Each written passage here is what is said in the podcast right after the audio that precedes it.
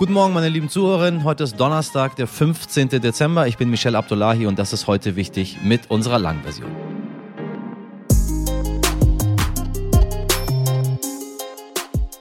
Es ist Wut, Wut, die der EU-Abgeordnete Malte Gallet verspürt, als er von den Vorwürfen gegen die mutmaßlich korrupte EU-Parlamentsvizepräsidentin Eva Kaili hört. Wie kann jemand unsere Integrität so dermaßen untergraben und unser aller Ruf so dermaßen schädigen, fragt Gallet. Ich spreche gleich mit ihm über den Skandal und den Vergleich mit Ungarn. Dem Staat wird nämlich schon länger Korruption vorgeworfen und wir sprechen über Sicherheitsmechanismen, mit denen man vermeiden kann, dass EU-PolitikerInnen der Wirtschaft oder anderen Ländern zu nahe kommen oder ihre guten Kontakte direkt mitnehmen, um in Unternehmen abzuwandern. Und weil heute wichtig Ihr täglicher Themenstrauß ist, wird es heute noch ein bisschen bunter. Wir schauen drauf, warum Sie Ihre alten elektronischen Geräte entsorgen sollten und was eigentlich die Sache mit der neuen Doku von Harry und Meghan ist. Denn natürlich geht es ums Geld, ums Image und letzten Endes um Politik. Das haben die beiden dann vielleicht doch mit Eva Kaili gemeinsam.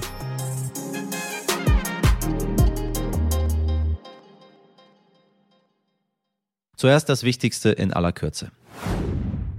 Es ist die letzte Haushaltswoche vor Weihnachten und die lange von Bundeskanzler Scholz angekündigte Zeitenwende soll nun beginnen. Gestern hat der Bundestag 13 Milliarden Euro freigegeben, um unter anderem teure Tarnkappenjets F-35 für die Bundeswehr zu kaufen, das modernste Kampfflugzeug der Welt. Die bisherige Tornado-Flotte ist völlig überaltert. Bundesverteidigungsministerin Christine Lambrecht begrüßte die Zustimmung des Haushaltsausschusses und will mit dem Geld Lücken schließen, die in den letzten Jahren entstanden sind. Greenpeace demonstrierte gegen die Entscheidung und bezeichnete die Ausgabe als Verschwendung von Steuergeldern. Übrigens gibt nicht nur Deutschland mehr Geld für Verteidigung aus. Japan wird voraussichtlich morgen eine radikal überarbeitete Verteidigungsstrategie vorstellen. Das ist besonders, weil Japan seit dem Ende des Zweiten Weltkriegs eine pazifistische Verfassung hat und den Aufbau einer regulären Armee verbietet. Es gibt lediglich Selbstverteidigungsstreitkräfte. Als Grund für diese geplante Aufrüstung nennt Japan China und seine wachsende militärische Stärke. Außerdem spielen die Raketentests von Nordkorea eine Rolle und Russland Russlands Einmarsch in die Ukraine.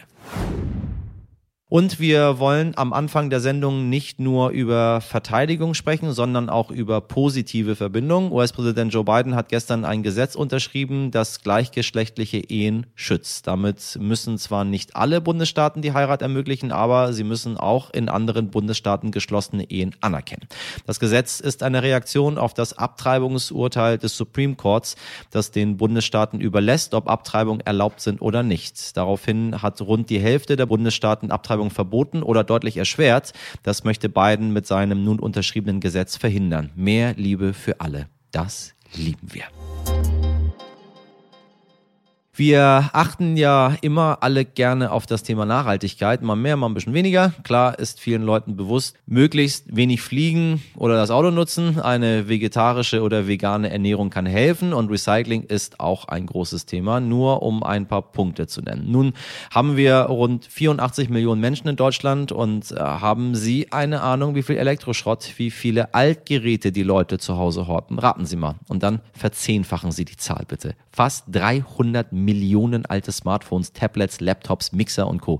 haben die Deutschen zu Hause, hat der Digitalverband Bitkom errechnet. Die Zahlen stammen aus einer repräsentativen Umfrage. Das summiert sich auf unglaubliche 135.000 Tonnen an Elektronik, die einfach ungenutzt rumliegt. Dabei können selbst kaputte Teile noch wertvoll sein, sagt der Bitkom Hauptgeschäftsführer Dr. Bernhard Rohleder den KollegInnen von NTV weil sie eben extrem reich sind an seltenen Erden, an Wertstoffen, faktisch an Rohstoffen, die wir dringend bräuchten, um damit eben neue Bauteile und neue Geräte zu bauen. Und äh, wenn wir diese Rohstoffe der Altgeräte nicht nutzen, dann müssen wir Rohstoffe aus primären Ressourcen neu einkaufen. Und das ist dann wieder teuer und schädlich für die Umwelt. Gestern haben wir noch über Rosenquarz gesprochen. Auch diese seltenen Erden werden oft unter schwierigen Bedingungen abgebaut. Ich habe deshalb einen guten Neujahrsvorsatz für Sie oder einfach eine Aufgabe zwischen Weihnachten und Neujahr, wenn Sie gerade mal Pause von anderen Menschen brauchen. Schauen Sie doch mal in Ihren Schubladen nach, ob Sie noch ein altes Handy, einen ungenutzten Laptop oder ein kaputtes Tablet herumliegen haben. Falls diese Geräte noch funktionieren, können Sie die zum Beispiel spenden, an Freundinnen verschenken oder über bekannte Webseiten verkaufen. Es gibt extra Plattformen, die alte Geräte aufkaufen, sie reparieren und dann günstig weiterverkaufen. Ist eine gute Sache. Und wenn das Teil wirklich kaputt ist, bitte nicht in den Hausmüll werfen. Da gehört das Gerät nämlich nicht rein. Sie können Elektromüll entweder zu Recyclinghöfen bringen oder noch einfacher, wenn Sie sich ein neues Handy kaufen, nehmen Sie Ihr altes doch einfach zum Hersteller mit. Was viele auch noch nicht wissen, Ihr Supermarkt oder Discounter muss, wenn er über 800 Quadratmeter groß ist, kleinere elektronische Geräte zurücknehmen. Dann bitte nicht mit der Waschmaschine Waschmaschine ankommen, aber kleine Geräte wie das alte iPhone oder ein Tablet müssen zurückgenommen werden, bis zu einer Kantenlänge von 25 Zentimetern. Oh Gott, also äh, kaufen Sie erstmal ein Lineal, so wenn Sie schon mal da sind und dann können Sie gleich weiter einkaufen. So, nur nicht vergessen, vor Daten löschen und SIM-Karte rausnehmen. Wenn Sie wüssten, was da so alles passiert. Heute wichtig, Ihr Nachhaltigkeitspodcast, sehr gern geschehen. Als am vergangenen Wochenende das Ausmaß des EU-Korruptionsskandals bekannt wurde, waren die EU-Abgeordneten in einer Schockstarre, berichtet mein heutiger Gast Malte Gallet, der selbst für die Fraktion der Grünen, die Freie Europäische Allianz im EU-Parlament sitzt. Man merkt ihm an, wie wütend er auf die PolitikerInnen ist, die mutmaßlich Geld kassiert haben.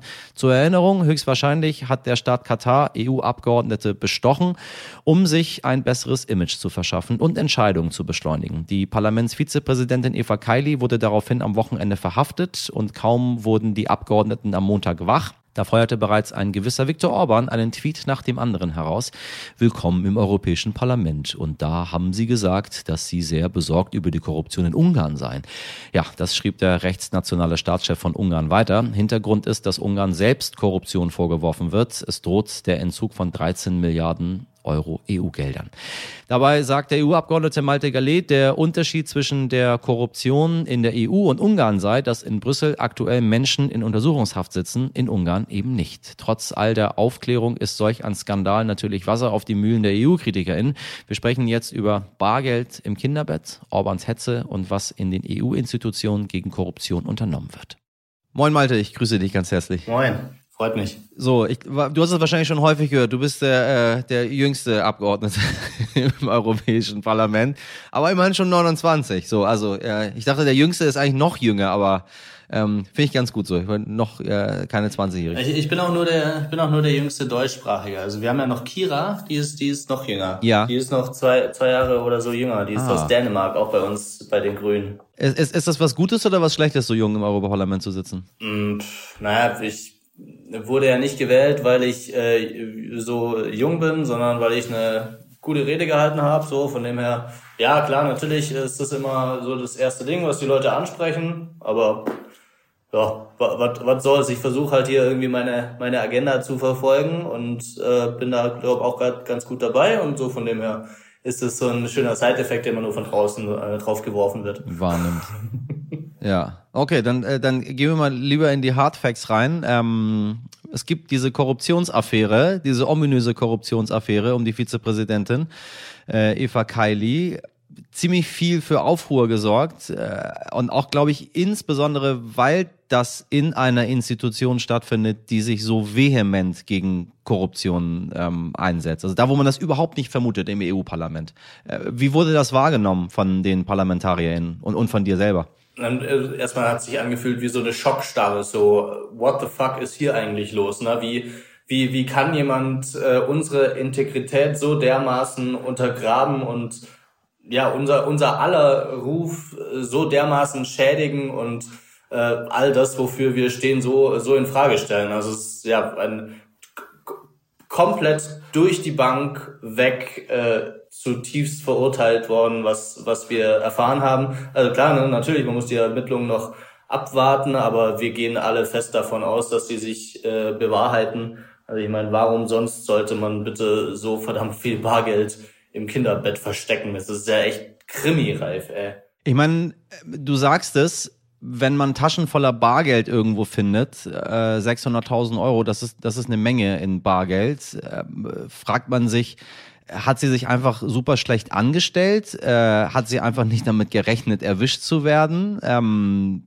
und was sagt das eigentlich über Korruption im EU-Apparat aus, wenn die Vizepräsidentin einfach 600.000 Euro Bargeld bei sich zu Hause hortet? Ne. Also meine Vermutung ist, dass sie tatsächlich einfach in flagranti erwischt wurde. Ne? Das, also das ist jetzt einfach nur meine Vermutung, weil niemand kann so blöd sein und das irgendwo bunkern, sondern also ich nehme an, sie hatte schon den Plan, das möglichst schnell wegzuschaffen, aber die Behörden waren ihr einfach einen Schritt voraus. Das ist meine Vermutung. Also ich habe keinerlei mehr Informationen, aber das ist das Einzige, wie ich es mir vorstellen kann. Ähm, aber trotzdem, ja, da, da, gehört dann natürlich einfach ein Riesenbatzen äh, kriminelle Energie dazu, so, ne? Ähm, aber ja, nichtsdestotrotz haben wir hier im Europaparlament natürlich trotzdem jetzt die äh, stehen in der Verantwortung, irgendwie Regeln auf den Weg zu bringen, die sowas bestmöglich äh, unterbinden in Zukunft. Ich kann das sehr gut nachvollziehen, wie man sich da fühlt. Ähm, meine gute Kollegin Kybra Gümüşay hat mal gesagt, wenn ein äh, weißer Deutscher bei Rot über die Ampel geht, dann geht ein weißer Deutscher bei Rot über die Ampel. Wenn eine Frau mit Kopftuch über eine rote Ampel geht, gehen mit ihr 1,5 Milliarden Muslime auch bei Rot über die Ampel. Und so ein bisschen ist es im EU-Parlament für einige ja auch so, die mit einer sehr, sehr großen Schadenfreude darauf reagieren. Wenn wir mal auf Herrn Orban zu sprechen kommen, äh, der sich von der EU anhören müsste, dass er die Korruption nicht genug in seinem Land äh, bekämpft. Ähm, und jetzt glüht er und reagiert mit großem Spott. Und da muss man natürlich die Frage stellen, äh, ist die EU vielleicht wirklich nicht besser? Ja. Ähm, also ich habe mich auch wahnsinnig über Orbans Reaktion aufgeregt, ähm, aber habe mich dann auch relativ schnell wieder beruhigt, weil der riesengroße Unterschied ist ja, dass hier massiv gegen diese Korruption vorgegangen wird. Ich meine, diese Frau ist im Gefängnis im Gegensatz zu äh, den ganzen Leuten von Orban, ne, die halt nicht verfolgt werden, wo es keine Behörden gibt, die da irgendwie gegen vorgehen. Äh, und genau das macht die Europäische Union, macht das Europäische Parlament natürlich trotzdem äh, viel, viel, viel weniger äh, korrupt und korruptionsanfällig, äh, als es mit dem ungarischen Staat ist. Was sind denn die Antikorruptionsregeln des Europäischen Parlaments? Also wie kann man sich das vorstellen? Na, also was wir bisher haben, ist zum Beispiel, äh, na, halt, dass man äh, alle Geschenke, die man bekommt, äh, angeben muss. Also gut, ich meine, dass man korrupt ist, also dass man Geld annimmt, um da, äh, um quasi gegen eine Gegenleistung für eine für eine politische Handlung, das ist ja sowieso verboten. Ne? Aber wir haben natürlich auch Antikorruptionsregeln, die darüber hinausgehen. Eben zum Beispiel, dass man Geschenke deklarieren muss, ne, ab einem Wert von 50 äh, Euro, ähm, was tatsächlich auch noch nicht äh, wirklich konsequent umgesetzt wird. Ne? Aber zum Beispiel Beispiel auch das Lobbyregister. Ja, dass man quasi alle Treffen äh, mit Lobbyisten und Hilfsorganisationen und halt letztendlich allen Interessenvertreterinnen und Interessenvertretern, dass man das eintragen muss. Und das gibt es schon, äh, auch schon sehr lange. Ähm, äh, wir Grüne hatten auch schon lange immer gefordert, dass das eben auch für Drittstaaten gilt, ne, dass Drittstaaten eben ja. auch wie LobbyistInnen äh, behandelt werden. Ne? Und jetzt ist, ja, äh, jetzt kommen wir hier langsam äh, in die Fahrwasser, dass eben das ganze Parlament da mit uns auch mitgeht und das jetzt hoffentlich in Zukunft äh, eben auch umgesetzt wird. Ähm, aber wir müssen schon auch ehrlich sagen, ähm, also gut, wir bei uns Grüne, wir haben halt die interne Regel, dass wir wirklich alle, wir alle Lobbytreffen angeben müssen.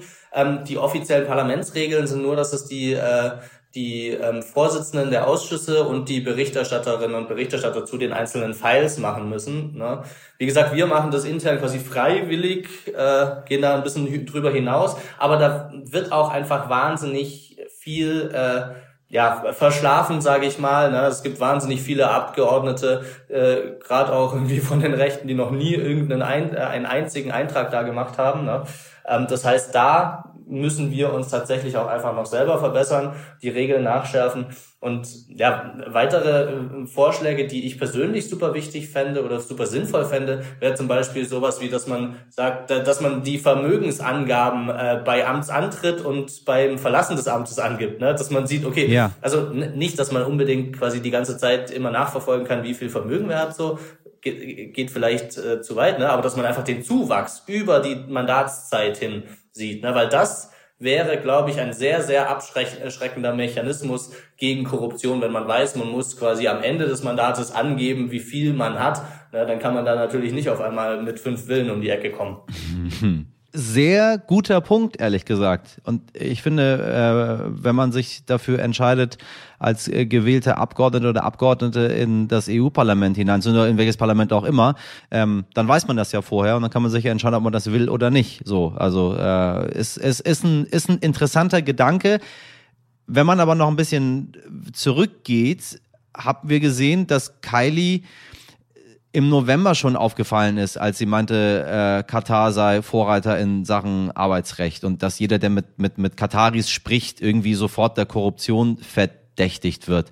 Dann fragt man sich, äh, warum ist man da nicht hellhörig geworden, wenn jemand so etwas doch recht Bizarres sagt. Also wir bei uns in der Group, äh, als es auch um die Resolution zu Katar ging, ähm, als wir darüber gesprochen hatten, da war, war es tatsächlich irgendwie sehr verwirrend, wo es ja, wo wir nicht wussten, warum die da so pro Katar äh, Positionen einnehmen. Ähm, aber äh, trotzdem genau, also ich nehme an, auch genau solche, äh, genau dieses Verhalten nehme ich an, hat natürlich am Ende auch den belgischen, die belgischen Behörden äh, bestärkt, in ihrer in mhm. ihrer Ermittlung. Also äh, wie gesagt, ich weiß nichts über die Ermittlung, aber ich bin mir sicher, dass das natürlich da auch mit reingespielt hat. Ne? Von dem her, dass es, dass niemand stützig geworden ist, ähm, würde ich einfach mal so in Frage stellen.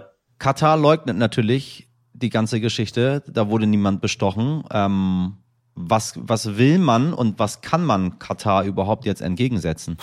Das weiß ich nicht. Ähm, da bin ich überfragt. Ne? Ist natürlich auch die, die Frage, inwiefern, ähm, also na, ob die, die, die das wirklich von ganz oben bei Katar kam. Ne? Das kann ja auch irgendwie von unteren äh, Leveln kommen. So von dem her kann es natürlich sein, dass äh, die Staatsoberhäupter in Katar davon nichts mitbekommen haben, von diesem speziellen Fall.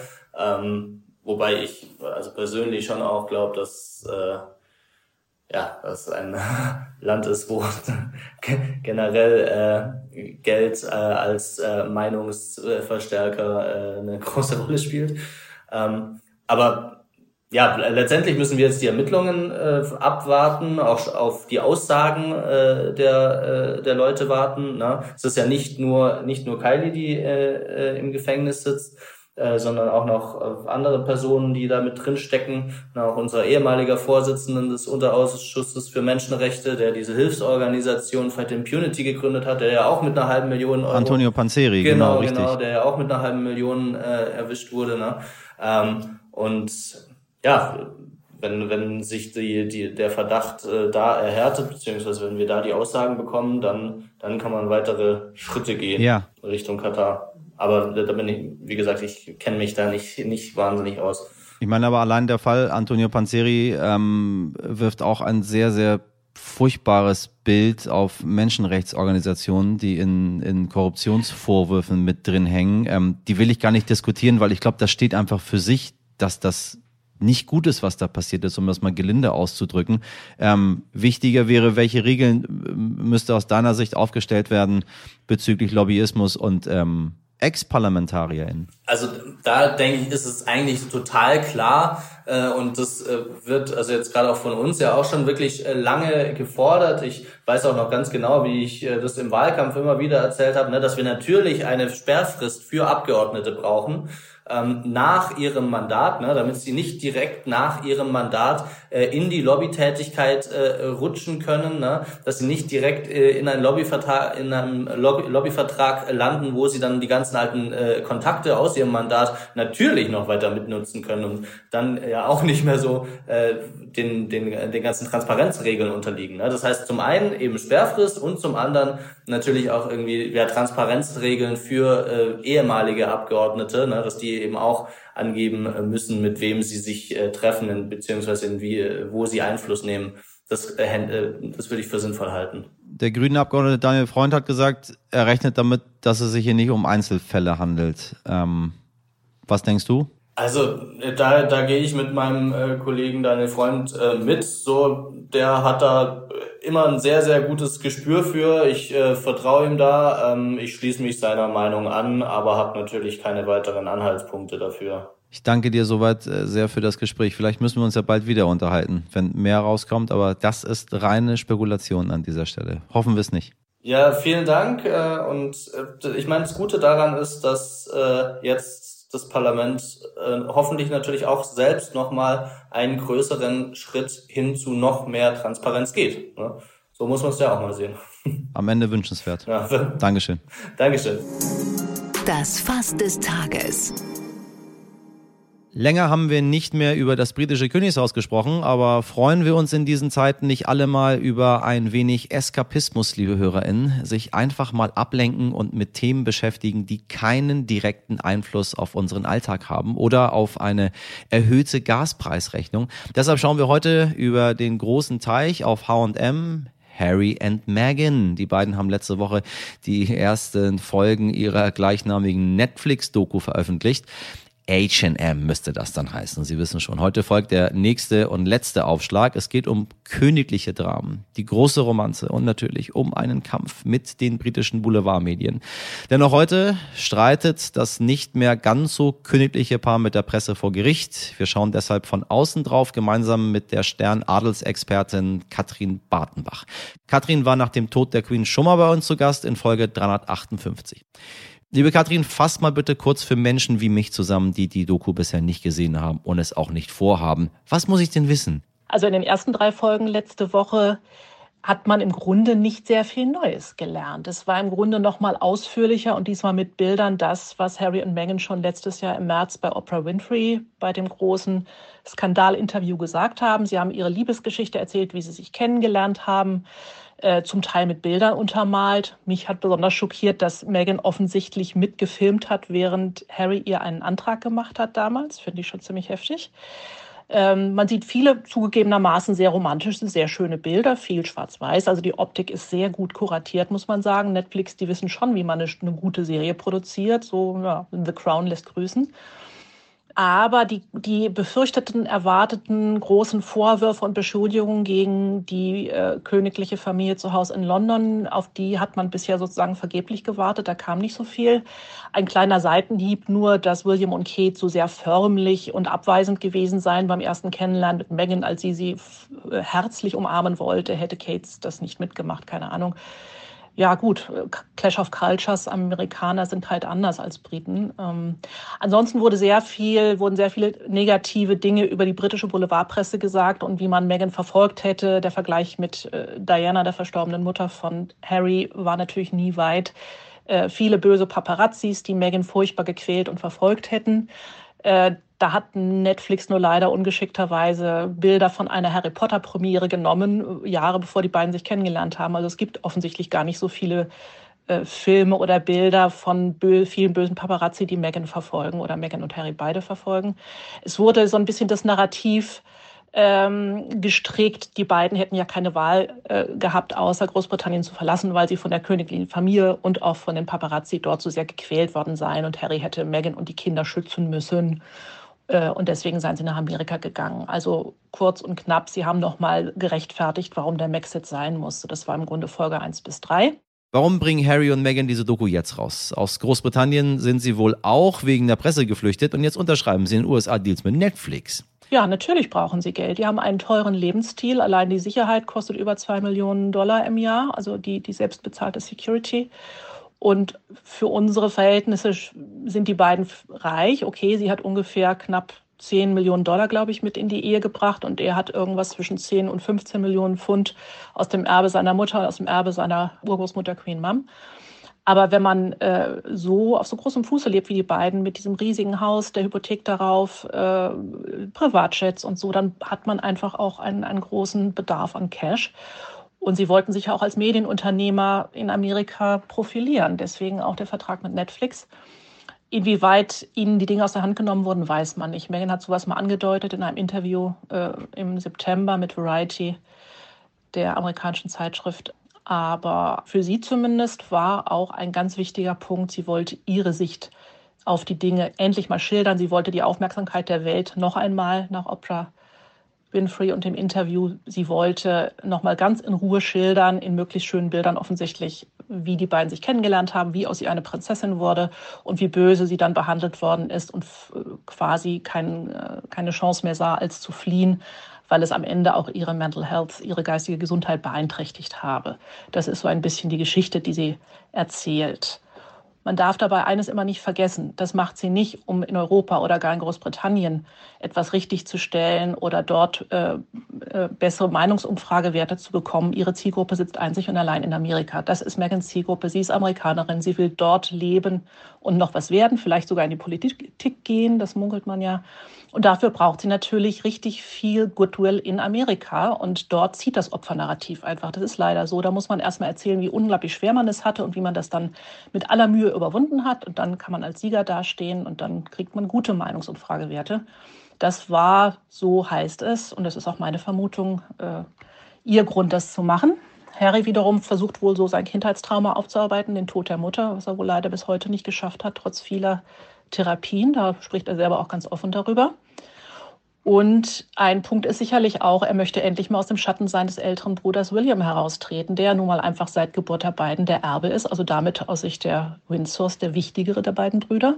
Und damit hat Harry am Ende doch wohl auch nicht so gut umgehen können es ist ja sicher kein Zufall, dass seine Memoiren, die im Januar erscheinen, The Spare heißen, also der Ersatzmann. Das scheint schon auch mehr als einem bisher bewusst war, für ihn ein Stachel in seinem Fleisch zu sein.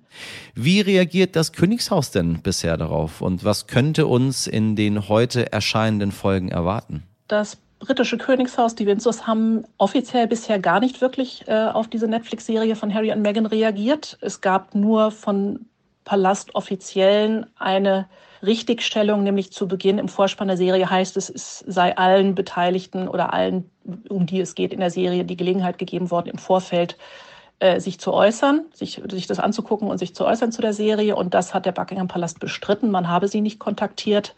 Es ist bis heute nicht ganz klar, ob man da irgendwie aneinander vorbeigemailt hat oder ob Netflix schlicht gelogen hat. Ähm, aber eine offizielle Reaktion von König Charles oder von Prinz William oder irgendwelchen Pressesprechern gibt es bis heute nicht die halten sich an das alte Prinzip ähm, never explain, never complain, also nichts dazu sagen und einfach so tun, als wäre nichts passiert. Das Umfeld von sowohl Charles als auch William äh, ließ aber verlauten, dass beide sich die Serie nicht angucken, sondern sich nur die wichtigsten Dinge berichten lassen. Natürlich stellt sich nun die Frage, was wird thematisiert in den drei Folgen, die heute online gestellt werden? Müssen die Windsors sich von neuen schwierigen Details fürchten?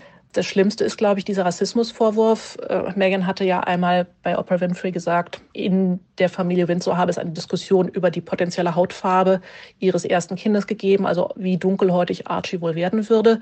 Ob das scherzhaft gemeint war oder ob das rassistisch war, äh, sei dahingestellt. Es wurde aber nie von beiden preisgegeben, wer das nun gewesen ist, welches Mitglied der königlichen Familie. Es wurde dann nur nachgeschoben von Harry, es seien weder die Queen noch Prinz Philipp gewesen. Also ein, ein äh, Hammer wäre natürlich, wenn die jetzt morgen in einer der drei Folgen das Rätsel lüften und sagen, welches Familienmitglied von den Windsors das gewesen ist, der diese Frage gestellt hat oder der die Diskussion angeregt hat. Das wäre mit das Schlimmste, wovor die äh, königliche Familie sicherlich am meisten Angst hat. Eine weitere Geschichte ist, dass Harry und Meghan weiterhin behaupten, äh, die Palastpressestellen hätten bewusst negative Stories, auch rassistisch angehauchte Stories über Meghan verbreitet oder zumindest nicht verhindert, um andere Royals aus der Familie besser dastehen zu lassen oder wenn die wirklich was angestellt hatten, andere Familienmitglieder, nicht zuletzt auch Prinz Andrew, aus den Schlagzeilen wieder zu verdrängen, damit der wenigstens nicht auf Seite 1 steht. Sonst ist es schwer zu sagen, denn wenn es noch irgendwelche Skandale hinter Palastmauern gibt, von denen die Welt nichts weiß, dann hm, ich kann es mir ehrlich gesagt nicht vorstellen. Eine Möglichkeit, einen Gegen zum Gegenschlag auszuholen, wäre natürlich, wenn der Palast jetzt wiederum einige ehemalige Angestellte von ihrer äh, Schweigepflicht befreit, nämlich ehemalige Mitarbeiter von Harry und Meghan, die sich selbst den Sussex Survivor Club nennen, also diejenigen, die die Sussexes überlebt haben. Die hätten wahrscheinlich eine Menge zu erzählen, nämlich zum Beispiel diese Mobbing-Vorwürfe, die es ja gab gegen Meghan. Und da gab es auch eine Untersuchung, aber bisher hat der Palast nicht veröffentlicht, was die Ergebnisse dieser Untersuchung waren. Das wäre eine Möglichkeit, sich zu wehren. Aber ob Charles das machen wird. Er ist, glaube ich, doch zu sehr Gentleman, um jetzt einfach zu einer Schlammschlacht auszuholen. Danke, liebe Katrin. Und falls Sie noch mehr von Katrin hören möchten, kann ich Ihnen Ihren Podcast empfehlen, Der letzte Sommer von Lady Di, zu hören auf RTL Plus Musik und allen anderen Podcast-Plattformen. Das war's mit heute wichtig, liebe Royal-Fans und alle, die es werden wollen oder auch nicht. Alles ist okay. Ich äh, darf schon mal auf unsere Folge für morgen teasern. Da erwartet sie nämlich ein hochspannender Gast. Bundesarbeitsminister Hubertus Heil wird bei uns sein. Wir freuen uns und falls Sie Feedback oder Fragen, Feedback können Sie nicht haben, Fragen können Sie haben. Feedback danach, erstmal die Fragen an den Minister, schicken Sie einfach direkt äh, an heute wichtig Und wenn Sie Feedback zu heute wichtig haben, auch dorthin. So, bisschen verwirrend, aber ich glaube, Sie haben die Botschaft verstanden. Ich bin immer noch zu Roy Royal unterwegs gerade. Ich bin ganz durcheinander. Meine zumindest mit einem Podcastpreis gekrönte Redaktion besteht aus Mejan Bittner, Dimitri Blinski, Laura Chapo, Jennifer Heinzel und Caroline Potthoff und in der Produktion Nikolas Femerling. Schalten Sie morgen ab fünf wieder ein, wenn Sie mögen. Ich würde mich freuen. Haben Sie einen schönen Donnerstag. Machen Sie was draus. Ihr Michel Abdullahi.